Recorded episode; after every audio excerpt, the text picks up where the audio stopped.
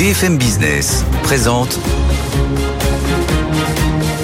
Edwige Chevriot, la grande interview. Bonsoir à tous, bienvenue dans la grande interview. 300 pages, 700 grammes, ça pèse lourd. Nouveau magazine de mode, ou en tous les cas, c'est le lancement de Harper's Bazaar en France. Harper's Bazaar, vous connaissez certainement, c'est le plus vieux euh, journal de mode, magazine de mode. Il a été créé en 1867. Claire Léos, bonsoir. Bonsoir. Merci d'être avec nous. Vous êtes la présidente de Prisma euh, Presse, c'est tout le pôle presse justement de Vivendi, euh, Capital, Gala, euh, euh, Management, Géo et bien d'autres encore. On va en parler évidemment. Puis vous êtes membre du directoire de Vivendi. Donc c'est un moment important pour vous. Et puis vous êtes romancière, tiens, on en parlera à la fin. Romancière, vous allez publier demain votre quatrième roman qui s'appelle Les Nouvelles de nulle part, les oiseaux surgissent. Vous nous direz comment vous trouvez le temps de tout faire. Claire Léos, c'est un lancement important. Ça veut dire que vous croyez dans la presse magazine et dans la mode. Ah oui, absolument. Alors euh, Harper's Bazaar, euh, c'est une vieille dame hein, puisqu'elle est née en 1867 euh, aux États-Unis. Il y a 28 éditions dans le monde et bizarrement, il n'y avait pas d'édition en France, alors même que la France est la capitale de, de la mode et du, moins, on l'espère, puisque la Fashion Week qui va Absolument. débuter dans quelques jours. Et d'autant plus que la première rédactrice en chef du magazine américain en 1867 était euh, une femme euh, francophone, francophile, qui traduisait George Sand, qui, qui adorait la France. Mais bizarrement, il n'y a jamais eu d'édition française, donc on a voulu. Euh, le, groupe Marie-Claire avait essayé une dizaine d'années de, de, de, lancer, et puis finalement, je crois que le résultat ne plaisait pas euh, aux Américains. C'est ça, il y a eu des tentatives, notamment une tentative il y a dix ans, mais qui n'est pas allée au bout. Donc c'est la, c'est la, on est, on est content de cette fois-ci d'être allé au bout et d'avoir lancé le magazine euh, aujourd'hui. Alors, euh, qu'est-ce qu'il y a dedans en fait? Bon, Il y a de la mode. J'ai envie de dire, il y a vous n'allez pas aimer ce que je vais dire, mais essentiellement de la pub. Et il y a des magnifiques photos, mais c'est vrai que comme les campagnes de publicité ont été faites pour certaines pour le lancement de euh, Harper Bazaar, on a l'impression que c'est un journal où il y a que des photos, des super photos.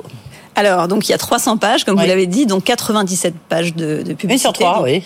Donc effectivement, il y a eu un engouement des annonceurs qui pourtant n'ont rien vu, donc nous ont fait confiance juste sur euh, la marque et, et l'équipe.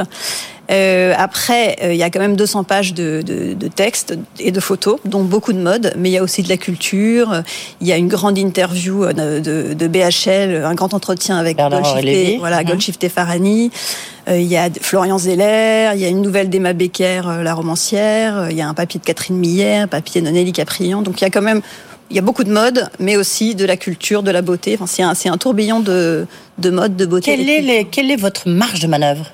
Oui, ce que je veux dire par rapport euh, aux Américains, justement, euh, qui évidemment, j'imagine, ben, regardent, ont regardé euh, ce que vous avez fait. Quelle est votre marge de manœuvre? Alors, l'exigence qu'on a eue, qui était vraiment non négociable pour nous vis-à-vis des Américains, c'était qu'on voulait créer 100% du contenu. C'est-à-dire qu'on n'a repris aucun contenu du Harper's Bazaar américain mmh. ou d'un autre Harper's Bazaar dans le monde. On a créé 100% de nos contenus, que ce soit la mode, la culture, la beauté. c'était très important pour avoir cet esprit français, avoir un bazar avec les l'esprit français, le style français. Donc 100% de ce qui est dans le magazine a été créé par notre équipe. Et vous êtes euh, le lancement, ça coûte combien le lancement d'un tel, tel magazine? Alors on a prévu d'être rentable euh, en année 2, 2 ou 3. Euh, donc on se donne du temps vraiment pour, pour être, être rentable parce que c'est un magazine évidemment qui coûte cher à produire. Oui. puisque certes les annonceurs nous ont fait confiance sans rien voir. Donc on se devait en contrepartie d'être de, à la hauteur de, de ce qu'ils attendaient. Donc on a pris les meilleurs photographes. Mario Sorrenti qui est le photographe qui a découvert Kate Moss, qui a fait ces, ces quatre euh, couvertures que vous voyez là. Oui, il y a quatre couvertures différentes. Oui, Pourquoi En fait, on voulait célébrer euh, euh, les femmes dans toutes leurs facettes et on a pris les, les quatre euh, mannequins qui sont les top modèles du moment qui sont ouais. vraiment les, les, les, filles du moment. Donc euh, celle que vous voyez là, Alato, une, une soudanaise euh, dont on dit que c'est la nouvelle Naomi Campbell. Il y a une, une franco-algérienne, une autre française et une hollandaise. Donc on a on, voulait représenter euh, euh, la femme bazar dans toute sa diversité. Voilà. on sait que les femmes, c'est important pour vous parce que vous avez toujours fait attention. On reviendra sur votre parcours, très brillant parcours, mais on reviendra quand même sur le fait que pour vous, les, les femmes, euh, vous faites toujours très attention qu'il y a un équilibre, il y a une parité homme-femme et sur les salaires. Cela dit, c'est un red chef, c'est celui de Gala, euh, qui oui. est euh, le rédacteur en chef de Harper Bazar. J'ai pas vu, j'ai regardé, j'ai pas vu de rédaction. Il n'y a pas de rédaction? Alors il y a une vingtaine de personnes hein, qu'on a recrutées oui, spécifiquement. Qui oui, mais qui, euh, qui euh, contribuent uniquement à Harper Bazaar Ah oui, complètement. En fait, on est allé chercher vraiment des spécialistes de la mode, de la beauté de cet univers. Donc on a recruté euh, au mois de novembre une vingtaine de personnes. Aujourd'hui, ils sont 25, uniquement dédiés à Harper's Bazaar. Donc le, rédacteur en chef, c'est Olivier Lalanne, qui vient de chez Condé Nast, donc il vient de cet univers euh, et le directeur de la rédaction, Mathias Gürtler, effectivement, qui est le, patron de Gala. Et si oui, parce qu'en fait, euh, le Prisma, c'est le leader de la presse féminine. Oui, magazine dans son ensemble. Magazine, oui. et vous avez euh, Femme Actuelle, Gala. Oui, c'est ça. voici, Télé Loisirs. en fait, un magazine sur trois en France est vendu. un magazine vendu en France sur trois est un magazine Prisma. Donc on est, on a à peu près plus de 30% du marché de, des magazines. Mais c'est vrai que ce Prisma Média n'était pas présent dans l'univers du luxe et de donc c'est un, c'est une entrée par la grande porte dans cet univers du, luxe et de la et mode. Et vous en attendez quoi en termes de diffusion de, de fixer quoi comme objectif euh, Donc euh, rentable dans deux ans, c'est ça que Oui, c'est ça. Alors l'objectif en termes de diffusion, c'est 60 000 exemplaires, sachant que c'est un mensuel. Et ce qu'on voulait, en fait, c'était réveiller un peu ce marché de la presse féminine haut de gamme, où, dans lequel il y a Vogue, Elle, Madame Figaro, mais qui était assez figé depuis des années avec des, des marques très installées, très anciennes. Donc on a voulu arriver avec une, euh, une nouvelle proposition. Euh, qui tout de suite soit référente euh, sur la mode et qui soit un bon équilibre entre mode, culture. Euh, beauté, donc l'idée d'un tourbillon et d'un magazine très joyeux. Alors, ce qui est intéressant, c'est de voir, et du reste, pour ceux qui nous regardent à la télévision, on avait de regarder la une de Vogue, où il y a Rihanna, enfin une des unes de Vogue, mais qui a fait beaucoup parler d'elle. Donc c'est une people très connue, évidemment, iconique, avec on a une photo très belle, on la voit avec son, son enfant, avec son mari. Et vous, vous avez pris une jeune mannequin, mais en même temps qui n'est pas connue. Tout à fait. Donc, euh, est-ce que c'est un choix que vous assumez aujourd'hui où on dit à chaque fois il faut qu'il y ait euh, des people. qui fassent la une oui. Là, vous, vous assumez ce choix? Oui, c'est un parti pris très mode en fait. Dans toute l'histoire de, de, Bazar, Bazar a vraiment accompagné l'évolution de la mode. quand on regarde l'histoire des couvertures, il y a eu une très belle exposition au musée des arts décoratifs sur Harper's Bazaar. On voit les grandes couvertures, on voit l'époque du pop art avec des couvertures euh, Andy Warhol, on voit l'époque de l'art nouveau, il y a eu des couvertures par Salvador Dali, des grands photographes comme Avedon, Richard Avedon dans les années 60. C'est vrai que c'est un magazine qui a accompagné à chaque fois les tendances euh, de la photographie et de la mode. Donc il y a un parti pris très mode, beaucoup plus que, que People. Alors j'ai regardé parce que c'est vrai qu'il y a des magnifiques photos. Il n'y a pas de prix sur les. Alors le, prix du magazine c'est 4,90. Non mais ça, le prix du magazine, lui, il est très pas cher. Il est 4,90. c'est pas cher du tout. Absolument. Non, on voulait. Il y a tout l'aspect digital. On va en parler dans un instant. Mais on euh, voulait vraiment que les jeunes filles qui aiment la mode mais qui n'ont pas forcément les moyens de se payer des, sacs ou des chaussures puissent euh, apprendre la mode dans le magazine. Et par contre, oui, il faut avoir beaucoup de moyens pour se payer un sac ou un manteau. Vous êtes d'accord avec moi? Oui, c'est vrai. Mais, mais par exemple, moi, j'ai, je sais que quand j'étais adolescente, je, lisais Elle et ça me faisait rêver. J'avais pas forcément les moyens de m'acheter ces sacs, mais, euh, mais c'est une façon d'apprendre la, la, mode. Donc on a voulu un prix vraiment euh, accessible à, tous, et y compris aux jeunes. Et si, parce que vous avez dirigé euh, aussi elle, euh, Paris March, parce que vous venez de la Gardère.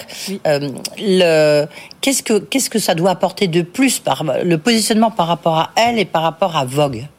Alors on est comme c'est un mensuel, on est c'est vrai qu'on est plus euh, sur le segment de, de Vogue puisque euh, elle est un hebdo et elle est un hebdo euh, sociétal. Sociétal. voilà, beaucoup de sujets sont les, les combats des femmes. Euh, les services pour les femmes, c'est l'idée d'accompagner les femmes aussi dans leur quotidien. Oui, mais il y a aussi beaucoup de photos quand même aussi, enfin, Tout à fait. De, de, de, photos magazines, hein, de mode. Oui, là on est plus sur du rêve et sur la célébration du beau, de, de la beauté, de l'art. Donc on est, on, est, on est moins proche des sujets du quotidien des femmes.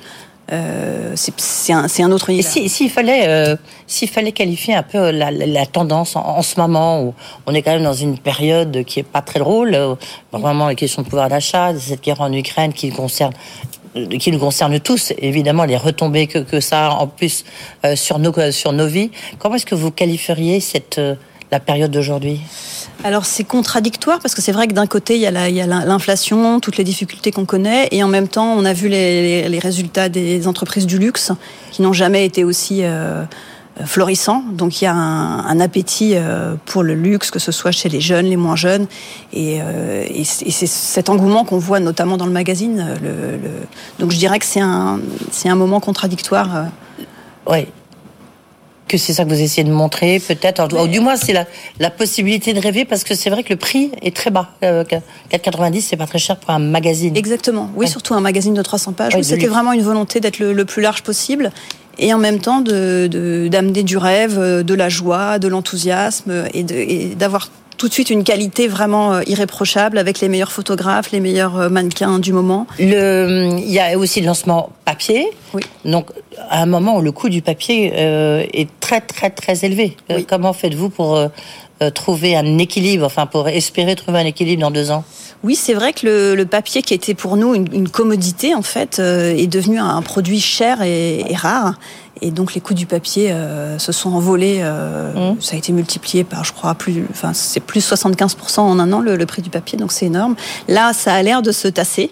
Euh, et on anticipe. Oui, c'est une problématique que vous avez sur l'ensemble de vos magazines, évidemment. Absolument. Qui a pesé sur les, les, les, résultats de tous les groupes de, de, de presse, magazines ou, ou autres d'ailleurs. Et donc euh, là, on attend plutôt euh, une, une, stabilisation, voire une baisse. Mais c'est vrai que ça, ça, pèse sur nos magazines et en même temps, on ne peut pas arrêter de lancer parce que le, le magazine, c'est un marché d'offres. Donc si vous proposez rien au lecteur, le marché s'atrophie et c'est un marché qui, le marché du print qui est plutôt en baisse. Donc on est obligé de l'animer tout le temps et surtout quand on est leader de la presse magazine, c'est à nous d'arriver avec des offres. Et donc c'est vrai qu'il y a cette contrainte du, du, prix du papier, mais on vit avec et, et on, est, on attend que ça baisse. et derrière, en fait, est-ce que vous avez une marque phare et qui est portée par le magazine, mais que derrière, il y a tout l'aspect digital qui est très important pour vous. Complètement. On a lancé euh, en même temps euh, le site internet, les réseaux sociaux, l'appli TikTok évidemment, Instagram, euh, qui, va nous, qui vont nous TikTok, porter. vous savez que ça n'a plus tellement bonne presse, c'est le cas de le dire. Oui, bah oui, j'ai vu, j'ai écouté votre JT juste avant, mais c'est vrai que c'est indispensable aujourd'hui sur la mode d'être présent sur les réseaux et, et Prisma Media, on, on a un savoir-faire sur ces sur ces réseaux, donc ça va nous porter énormément pour pour diffuser le et vous attendez, justement, si on essaie de voir le, votre chiffre d'affaires de Harper's, mais c'est le cas aussi pour Gala, pour les autres magazines, le digital, il représente combien? Par exemple, sur Harper's, vous espérez que le digital pèse pour combien? Alors, ça... 40-50, c'est aussi élevé Ça pèsera entre 30 et 40 je pense, à terme. Au début, ça sera faible parce que le site, il faut qu'il s'installe, qu'il trouve son public, et c'est un, il faut qu'il trouve une certaine puissance, et ça met du temps sur le digital. Mais, euh, mais oui, à terme, ça sera entre 30 et 40 Et, et qu'est-ce que vous euh, qu'est-ce que vous pensez du rôle ou quel rôle comptez-vous donner aux influenceurs, aux influenceuses euh, On a vu tous les excès, on a vu vous avez la tentative un peu de, de mettre de l'ordre de Bruno Le Maire. Comment est-ce que vous vous gérez justement ces influenceurs et ces influenceuses? Quelle Alors, place vous leur donnez? euh, Nous, on travaille, par exemple, on a on a une appli euh, Gala sur TikTok qui a plus de 5 millions d'abonnés, qui est un des leaders mondiaux euh, sur TikTok, et on, on, a un journaliste en fait qui, qui fait les tapis rouges, qui euh, fait des interviews de stars partout. Donc nos influenceurs, en fait, ce sont nos journalistes okay. Euh, qui sont présents partout. Et je, je, pense que notre valeur ajoutée, c'est quand même d'avoir. Euh, on a 400 journalistes chez Prisma Media. nos influenceurs à nous, ce sont, ce sont ces journalistes voilà, qui font leur métier. D'accord, donc c'est interne. Exactement. Le, combien de pattes page de pub, euh, une sur trois, euh, bah, bah, oui, sur les 300 pages, ouais, donc c'est quand même beaucoup. Mais qui font partie du concept euh, éditorial, c'est-à-dire qu'on on feuillette. La pub les... est intégrée on feuillette la publicité comme on feuillette une série mode euh, parce ouais. que notamment les, les marques de mode nous ont donné leur, leur, leur des, des, des, créations publicitaires. Euh, par exemple, Dior Couture nous a donné trois doubles avec des visuels qu'on n'a pas vus ailleurs. Donc ils, ils, ont joué le jeu aussi de nous donner leurs meilleurs visuels pour que. Mais c'est soit... ce que vous leur demandez aussi. Vous voyez, c'est la feuille de route que vous donnez à vos annonceurs. C'est d'avoir une exclusivité sur leur campagne. En tout cas, de nous accompagner et nous accompagner avec ce qu'ils ont de plus beau et de plus exclusif, oui, absolument. La pub est au rendez-vous, donc visiblement, parce que bon, oui. c'est vrai que c'est le lancement, il y a la Fashion Week, donc oui. le contexte est assez euh, positif. Oui. Mais euh, est-ce que vous diriez, même sur l'ensemble des magazines que vous dirigez, que la pub est, la pub est revenue? Alors oui, il y a eu un, une euphorie en sortie de, de, confinement, comme tout le monde, donc une, une année 2021 euh, très très bonne, avec des audiences records, des, des investissements records. Euh, 2022, il y a eu une petite correction, c'est-à-dire qu'il y a eu un retour à la, à la normale, à la, à la, vie normale après la sortie de confinement. Et là, on voit à nouveau, un, on voit à nouveau des, des croissances sur le digital, sur le luxe évidemment, mais c'est vraiment lié au marché du luxe qui continue à progresser. Donc euh, oui, je dirais qu'on, à nouveau, on, a, on connaît une croissance euh, de la publicité, et notamment digitale. Le groupe Prisma est rentable ou pas? Ah oui, oui, très rentable. Très rentable. donc, ça veut dire que la presse magazine, elle n'est pas morte? Non, elle se, elle se, transforme. Elle se transforme. Mais comment?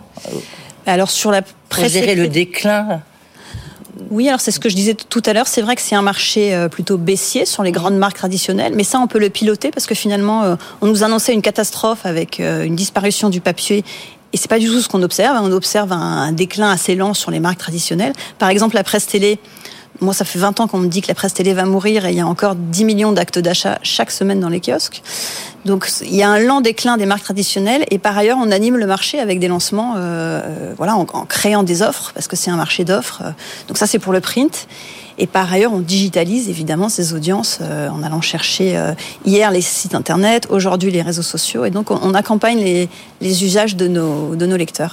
Mais par exemple, là, vous avez euh, relancé Capital, vous avez aussi Management, Géo. Mais relancé Capital, on dit que vous voulez en faire un, un hebdo, un hebdo, un hebdomadaire, pardon. c'est c'est ambitieux parce que lorsqu'on voit bah, les autres concurrents qui sont déjà installés, type Challenge, mmh. c'est difficilement rentable malgré tout. Donc euh, vous maintenez le fait de, lancer Capital en hebdo en fait, la question n'est pas tranchée. Euh, sur Capital, on se dit qu'on doit réinventer, réenchanter cette marque, qui est une marque historique, mmh. euh, mais voilà, qui peut-être est un, peu moins forte aujourd'hui. On a lancé un paywall, donc un système d'abonnement payant. mais c'est vrai que la périodicité mensuelle n'est pas forcément adaptée à du paywall quand on doit publier des contenus tous les jours et justifier un prix d'abonnement pour les lecteurs. Donc on réfléchit à comment alimenter avec plus de contenu, euh, plus d'enquêtes, de, plus de valeur ajoutée pour le lecteur. Et ça peut passer par une périodicité euh, et, Mais le coût supplémentaire est, est énorme, non? Alors ça dépend parce qu'il y a aussi de la publicité, plus de publicité sur un hebdomadaire qu'un mensuel. Euh, votre euh, lecteur il vous achète quatre fois par mois au lieu d'une fois, donc il y a tout un, système. C'est vrai que c'est pas le même système, mais c'est une, une des options. Et vous, votre marque de fabrique, Claire Léos, c'est plutôt les hebdos en plus. Oui, c'est vrai. Oui, c'est vrai. à part celui-là, oui, à part Harper's, mais les, autres, ce sont des hebdos. Oui, il y a une question de rapidité, euh, c'est vrai, de, de, de news, d'aller vite, et c'est pour ça que Capital, dans un monde qui va très vite, où les informations sortent en permanence, où il y a un buzz permanent, le mensuel est peut-être moins adapté, euh, mais on n'a pas tranché encore le, point. Alors, à propos de buzz, c'est euh, votre actionnaire Vincent Bolloré qui fait beaucoup de buzz, notamment sur euh, la, son ingérence, disent certains, dans, dans, les rédactions, et notamment dans celle de Paris Match. Vous avez donc dirigé pendant cinq ans, euh, euh, en tant qu'éditrice, Paris Match, le JDD, tous les journaux, là, enfin une partie des journaux Lagardère. Euh, je pense que vous devez connaître très bien euh, cette reporter, Émilie Blacher, qui vient de claquer la porte après 16 ans chez Paris Match et qui demande d'obtenir la clause de conscience. Qu'est-ce que vous en pensez? Alors, euh, Vivendi ne contrôle pas la Gardère, hein, puisqu'on attend la décision de l'avis de. On peut se poser la question, mais bon. L'avis de Bruxelles. On s'attendait à cette réponse, c'est normal. On attend le, on, échange avec la Commission et donc on attend l'avis de Bruxelles sur euh, sur cette opération. Donc moi, j'ai pas de commentaire à faire sur ce qui se passe chez Lagardère. Euh, il faudrait demander à Arnaud Lagardère, et d'ailleurs, je crois qu'il a donné une interview il y a pas longtemps sur. Euh, il reste qu'à suscité beaucoup d'interrogations en disant est-ce que finalement la presse Lagardère ne va pas rester chez Arnaud Lagardère et non pas chez vous? Bon, on, peut, on imagine que ça peut être un peu compliqué. Non, mais sur le fait de demander d'invoquer une clause de conscience, je crois que c'est la première fois que ça, ça arrive comme ça. Euh, c'est compréhensible? Alors je connais pas euh, vraiment cette affaire puisque donc moi encore une fois je, je m'occupe pas du tout du groupe Lagardère, euh, donc c'est difficile pour moi d'en parler parce que j'ai vu le, effectivement ce que dit euh, Émilie Blacher. elle. Oui, elle a passé 16 ans euh, chez Paris Match, donc, donc vous avez quitté en, J'ai vu son ressenti, j'ai vu, j'ai pas, pas eu l'autre version. Je sais comme c'est un métier émotionnel et de, de, de, gens passionnés liés, liés à des, des êtres humains. Enfin, je, je, sais, je sais ce que c'est. Comment vous protégez vos rédactions? Comment, comment parce que vous avez un rôle d'éditrice, oui. donc c'est de la directrice générale, quoi. comment est-ce que vous concevez ce rôle de protection de de, vos rédactions Alors, nous, ce qui nous guide, c'est vraiment d'essayer de, faire le, le, meilleur journal pour les lecteurs, donc d'avoir la meilleure information euh, tout le temps. Euh, et par rapport à cette question de l'indépendance des, des, rédactions, il y a une charte éditoriale euh, mmh. à Capital, donc qui, qui, peut être utilisée s'il y a un sujet de, de, de voilà, s'il y a une question sur un sujet. mais moi, mon rôle, chaque semaine, enfin, c'est le rôle que je donne à, tous les journalistes, c'est vraiment d'aller chercher la meilleure information, la meilleure histoire de la semaine. Mais vous voyez bien que c'est pas le tam-tam qu'on entend autour des, journaux qui appartiennent à, à Vincent Bolloré ou ou à, Vivendi. Vous, vous entendez comme moi ce tam-tam. vous connaissez la posette dans la presse depuis des années. donc, euh, Alors il y a beaucoup de, fantasmes hein, sur euh, sur euh, le groupe. c'est vrai que c'est très différent de de le vivre à l'intérieur et de, de lire tout ce qu'on tout ce qu'on tout ce qui paraît sur le groupe. ce que je peux dire à l'intérieur, c'est que on fait donc plus de, de 20 journaux par semaine. moi, je l'ai fait donc avec les journalistes en, en toute indépendance. Euh, il n'y a pas d'ingérence de l'actionnaire. Euh, le, la seule chose que je peux dire, c'est que l'actionnaire Vivendi nous donne les moyens de nous développer, euh, nous a donné les moyens de lancer Harper's Bazaar. Euh, avant, on a racheté une autre licence qui était Dr Good, le magazine de Michel Simès. On a lancé TéléZ. Donc on, il faut vivre. On a compris. Voilà, ce qui est important, c'est de faire vivre l'offre en tous les cas. Oui, on nous donne les, le groupe Vivendi nous donne les moyens de nous développer. Donc ce, ce sujet, pour moi, est, relève de, du fantasme. D'accord, on a enregistré euh, Claire Léos. Euh, vous avez des responsabilités très importantes, mais vous trouvez quand même le, le temps d'écrire des romans. Vous publiez votre quatrième roman, euh, c'est donc publié demain. C'est le passage, après vous avez écrit Le passage de l'été, Le rêve brisé des Walking Girls. Mm. Vous étiez du rêve venu nous en parler. Euh, et là, vous publiez De nulle part, les oiseaux surgissent. D'abord, ah, où est-ce que vous trouvez le temps d'être patronne et de, de, faire tous ces journaux et puis d'écrire. Et puis c'est quoi le thème de ce nouveau roman? Qu'est-ce qui, vous a inspiré? Qu'est-ce qui vous a inspiré? Alors sur le temps, euh, c'est une question qu'on me pose souvent et euh, je crois que c'est pas vraiment une question de temps. En fait, quand on a une passion, euh, on l'amène à bien. je pense aux marathoniens par exemple qui se préparent et qui qui font ça en plus. Je pense que c'est surtout une question de disponibilité mentale. Donc il y a des moments où on est plus ou moins disponible et et en fait, l'histoire, elle se construit un peu malgré nous. Elle se construit euh, quand on marche, quand on prend le métro, quand on dort, et on est, on est traversé par les, les personnages, par l'histoire. Donc finalement, la, la phase d'écriture, elle est très intense, mais elle est, elle est courte par rapport à, à ce que représente l'écriture d'un roman. Euh, et vous n'auriez pas souhaité garder Editis? Enfin, c'était difficile. Euh, ou alors chez Hachette, euh, ça vous tenterait de, de diriger des maisons d'édition plus que des journaux? Bah, c'est vrai que moi, je, suis un bébé de, la presse. Hein. j'ai grandi dedans, donc c'est ce qui m'amuse. Vous êtes tombée dedans, comme on dit Voilà, je suis tombée dedans toute petite. Euh, donc ce qui m'amuse, c'est de faire des journaux, des magazines. Alors après, j'écris, donc évidemment, c'est un univers que j'adore aussi. Mais euh, et en amont, c'est quoi l'histoire de ce roman Alors, donc c'est parti d'une histoire qui m'est arrivée en fait quand j'étais éditrice justement de, Paris Match. Euh, on avait publié une photo d'un corps d'une prostituée assassinée au bois de Boulogne. Et euh, j'avais été euh, interpellée par la famille de la victime. Euh, qui m'avait dit mais si si c'était arrivé à une femme blanche, une bourgeoise de Neuilly ou du 16e arrondissement, jamais vous n'auriez publié la photo de son corps dans, dans le journal. Et j'avais commencé à réfléchir en fait à me dire ben oui peut-être que en fait ils, ils ont raison et peut-être que parce que c'est un univers que je connais pas, j'ai moins fait attention à à, à, la dignité de, de cette personne et à, l'image qu'on montrait. Donc j'ai commencé à m'intéresser à ce sujet, de pourquoi cette, cette personne était, était morte euh, au bois de Boulogne, qu'est-ce qui s'était passé. Et j'ai découvert une histoire euh, incroyable euh, que je raconte dans mon livre. Voilà, et c'est à lire, c'est dire si vous avez une actualité chargée, c'est à lire vendredi, euh, jour de publication de votre roman, et puis aujourd'hui, à partir d'aujourd'hui en kiosque, donc Harper's Bazaar, la version française, euh, magnifique magazine, voilà, on a compris qu'il fallait faire vivre euh, la presse écrite, vous avez bien raison. Merci beaucoup Claire Léost. La patronne de Prisma des journaux de Vivendi était notre invitée, et membre du directoire aussi Vivendi, merci beaucoup. Voilà, c'est la fin de cette grande interview tout de suite, Ekenko avec François Sorel et Frédéric Simotel. Bonne soirée, excellente soirée, bien sûr. Le replay, le podcast, le petit QR code s'affiche euh, sur le site de BFM Business. Bonne soirée. Good Evening Business. Actu, expert, débat et interview des grands acteurs de l'économie.